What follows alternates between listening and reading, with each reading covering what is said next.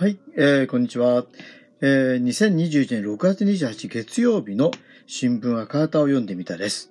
えー、国際面ですね。えー、湖面の米投票権抑圧に抗議バスツアーが首都到着というですね、こういう記事を読んでみただいと思います。手を取り、立ち、手を取り、合い、立ち上がると。ワシントン島田峰隆記者の記事ですね。えー、米各地の州で進む人種マイノリティを狙い撃ちにした投票権を置かずに抗議するバスツアーは、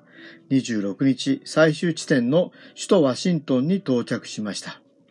夏み中の観光客目立つ連邦議会近くで打ち上げ集会が開かれ、集まった人々がバスの到着を歓迎しました。バスツアーは非営利団体、黒人の有権者は大事だが組織。えー、なんですかね。ブラックボーター is matter とか言うんですかね。が、えー、組織、えー、19日に南部ミシシッピ州を出発し、8つの州を回りました。集会には選挙に行こう、投票権抑圧を許さない、などと、えー、書いたプラカードを持った人々が集まりました。えー、南部ジョージア州、えー、アトランタからバスツアーに参加したブリット・ジョーンズ・チュカラさん28歳は、行く先々で多くの人が励ましてくれました。とても勇気が湧きましたと強調。友人と投票を守ろうジョージアという団体を立ち上げて活動しており、地元に帰ってからも頑張りますと嬉しそうに話しました。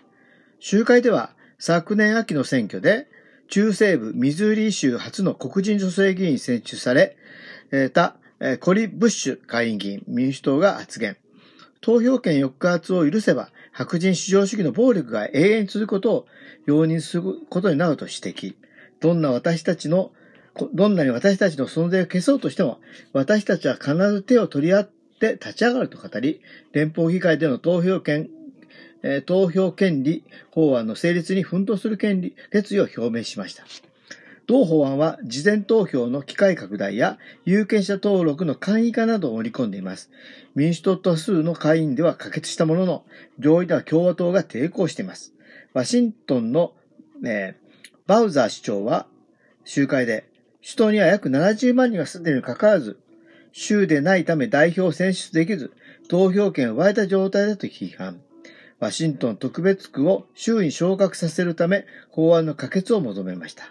特別区のワシントンは、上院に議席を持たず、会員にも本会議の投票権のない大議員が一人いるだけです。ということみたいです。なかなかアメリカのこう議会システムってなんか複雑なようでね、ちょっとよくわからない部分があるんですけどね。まあ、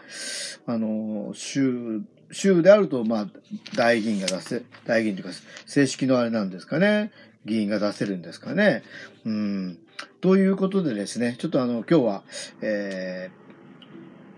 ごめんの国際欄ですね。米投票権抑圧に抗議、バスツアーが首都到着という記事を読んでいました。ここまでお聞きいただき、ありがとうございます。